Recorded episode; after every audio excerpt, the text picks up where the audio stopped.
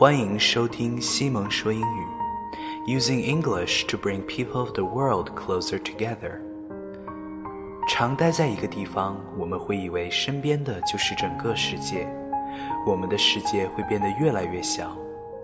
这里，Simon 用英语为你打开另一个世界。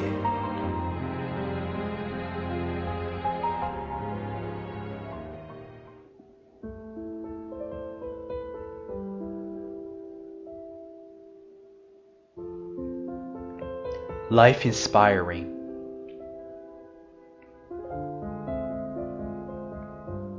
A daughter complained to her father about her life and how things were so hard for her.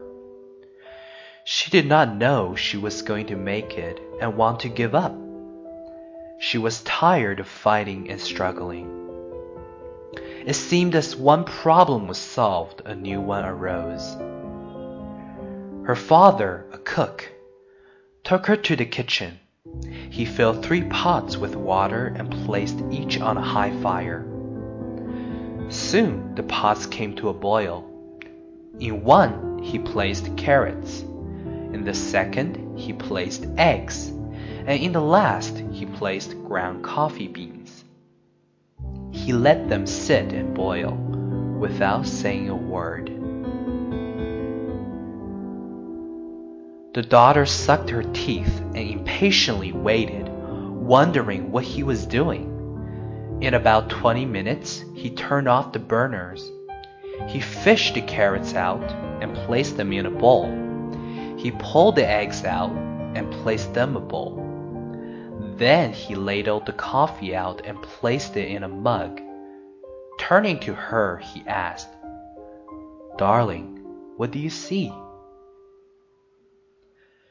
Carrots, eggs, and coffee, she replied.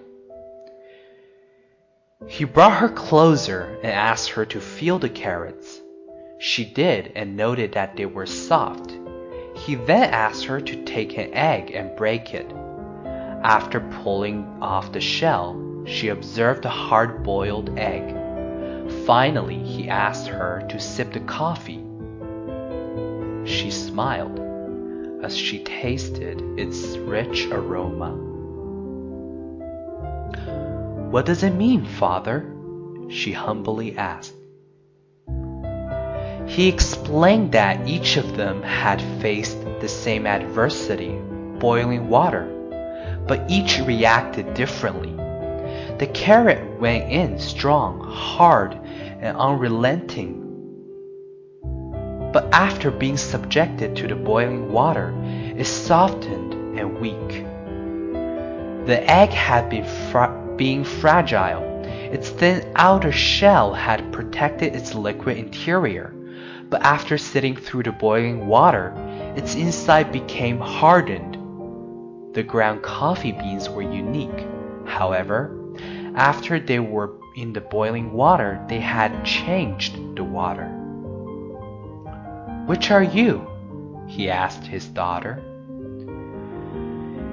When adversity knocks on your door, how do you respond? Are you a carrot, an egg, or a coffee bean?